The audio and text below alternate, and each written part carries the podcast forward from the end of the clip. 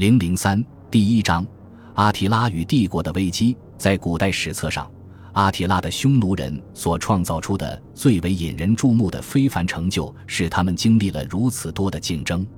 他们权力高度凝聚的时代，随着四百五十三年阿提拉的去世而终结。之后，伟大的日耳曼人的入侵，最终消灭了西罗马帝国。莱茵河和多瑙河边界地区一度设防严密，在近四个世纪以来，一直保护着罗马帝国的欧洲各省。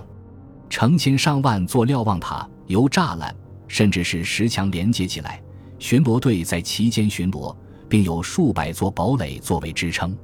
尽管没有河道屏障，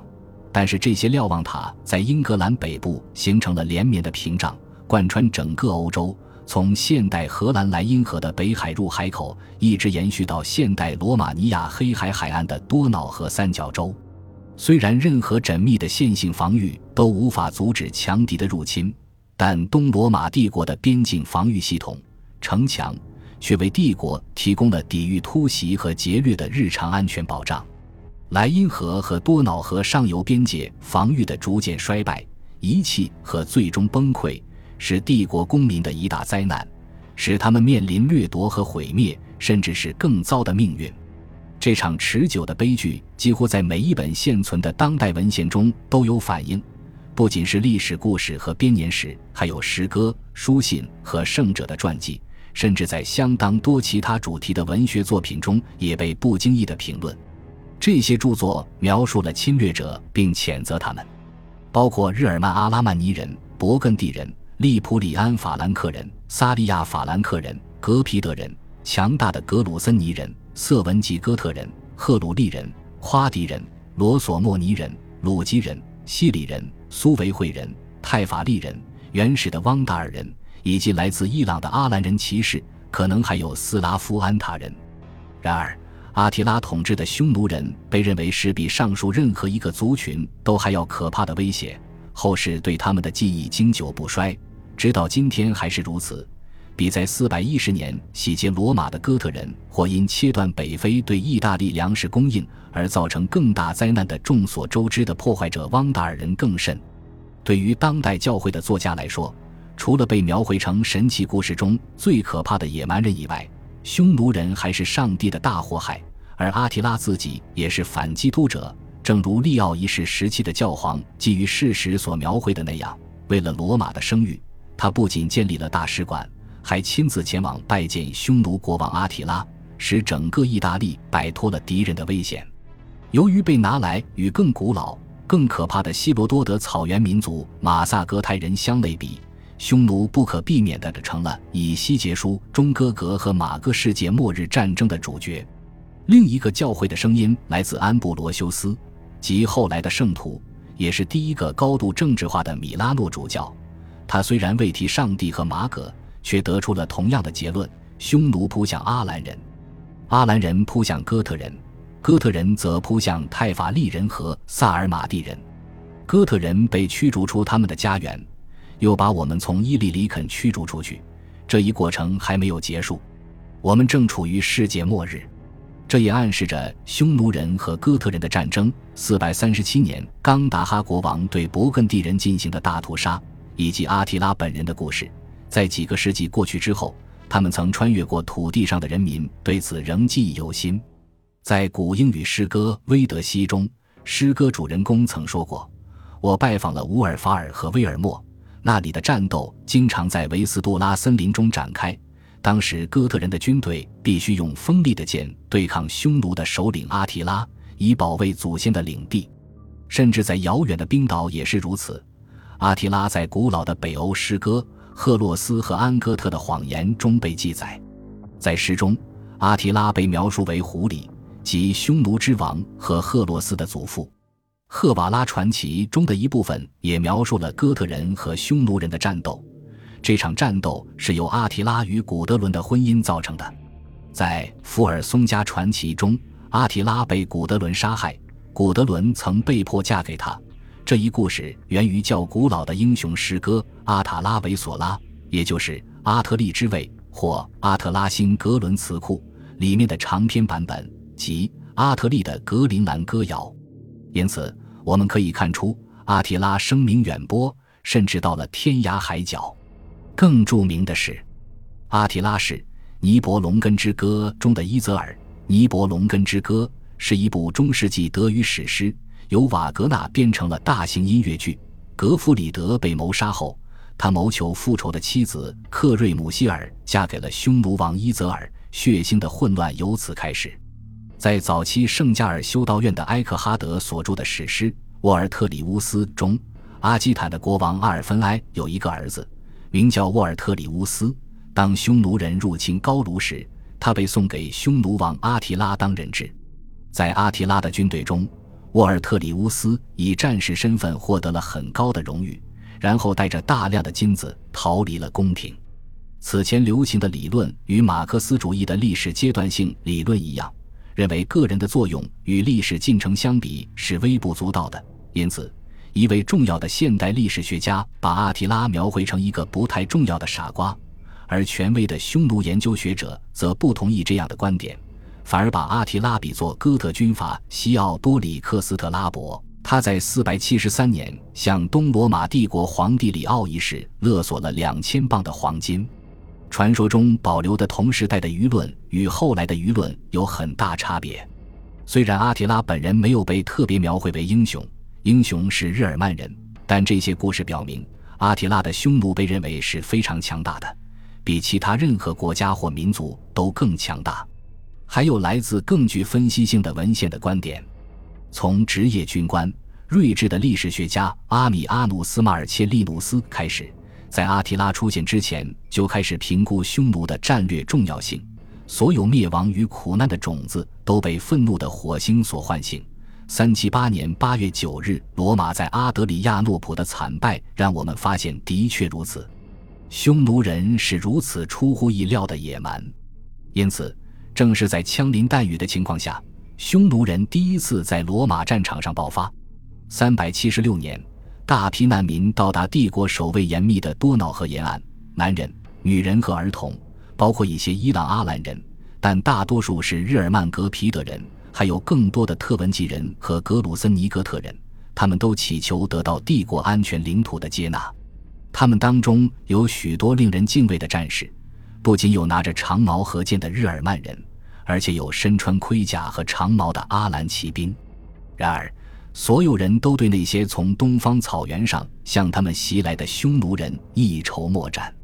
罗马人当时对匈奴一无所知。从三世纪中叶起，他们只认识哥特人和格皮德人。起初，他们是帝国陆路和海上主要威胁的来源，后来成为几乎和平相处的邻居，大多在边境进行贸易。并为帝国军队提供雇佣军服务，在有条件的同意他们进入帝国疆域并为帝国服务后，由于罗马帝国政府未能按承诺为其提供粮食，最终引发了他们的叛乱。皇帝瓦伦斯率领东部野战军镇压叛乱，但是并未成功，他自己也被杀，三分之二的东部野战军被摧毁。罗马人后来得知哥特人。吉普赛人和阿兰人，这些强大到足以击败他们的人，也已经像受惊的羊群一样，在匈奴人到达之前逃跑了。一个多世纪后，当代最伟大的历史学家凯撒利亚的普罗科皮厄斯偶然且又极具启发性的写下了这段简短的历史评论：从前的罗马皇帝为了阻止和对岸的野蛮人越过多瑙河，用堡垒填满了这条河的整个河岸，不仅仅是右岸。他也在另一边的河岸上建造了城镇和堡垒，然而他们并没有强化这些据点，确保他们不受侵害。如果有人来攻击他们，他们也只是保证河岸不缺乏守备人员，因为他们认为野蛮人不知道攻城。事实上，大部分堡垒中可能只有一座塔，他们被称为独角楼，并且几乎没有人驻扎其中。但是当时。光是这一点就足以吓跑野蛮部落，使他们不敢进攻罗马人。后来，阿提拉率领一支大军入侵，毫不费力地将其夷为平地。然后，没有人反抗得了他。他掠夺了罗马帝国的大部分领土。在他的作品中，除了具有诽谤性的密史外，普罗科皮厄斯总是孜孜不倦地解释那些有争议的论点。但他并不认为有必要为他的判断辩护。他认为阿提拉的匈奴是一种性质不同且更大的威胁。显然，这是他那个时代的普遍看法。早在被臣民和追随者瓜分之前，匈奴人就已经分裂了。有些人回到了草原，在那里，他们被更成功的突厥民族吸纳，如阿瓦尔人、奥古尔人、欧诺古尔人和布勒加尔人。匈奴人拥有如此特殊的威望是有原因的，他们用坚韧的蒙古小马把一种全新而高效的战争风格引入罗马世界，这注定要被西方世界采纳并加以调整，构成正在崛起的拜占庭军队的基础，使其从根本上不同于罗马的传统战术。这种新的战争风格首先得到了阿米阿努斯·马尔切利努斯的精准描述。他既是一名战斗士兵，也是参谋军官，具备相当专业的军事能力，因此他的言论十分可靠。从他关于四世纪晚期匈奴人的文章中，我们首先看到他对匈奴的战术进行了详细描述。你会毫不犹豫地称他们为所有战士中最可怕的，因为他们借助装有锋利骨头的投掷物或弓箭，从远距离来进行战斗。不同以往，他们将弓箭与精湛的作战技巧结合起来。然后他们迅速穿梭到敌人的空隙中，用剑搏斗，奋不顾身。当敌人在防范他们锋利的剑刃时，他们把布条编成的圈套缠在对手身上，困住敌人的四肢，让敌人失去骑马或行走的平衡。这是所有优秀草原战士都擅长的战术。拜占庭人对此尤为熟悉，因为匈奴人的技术由阿瓦尔人、第一批土耳其人、欧诺古尔、布勒加尔人。马扎尔人、格皮德人、库曼人、突厥化的蒙古人，也就是我们所说的帖木儿汗国所继承。拜占庭人最终成功的学会这些战术，甚至对其进行改进。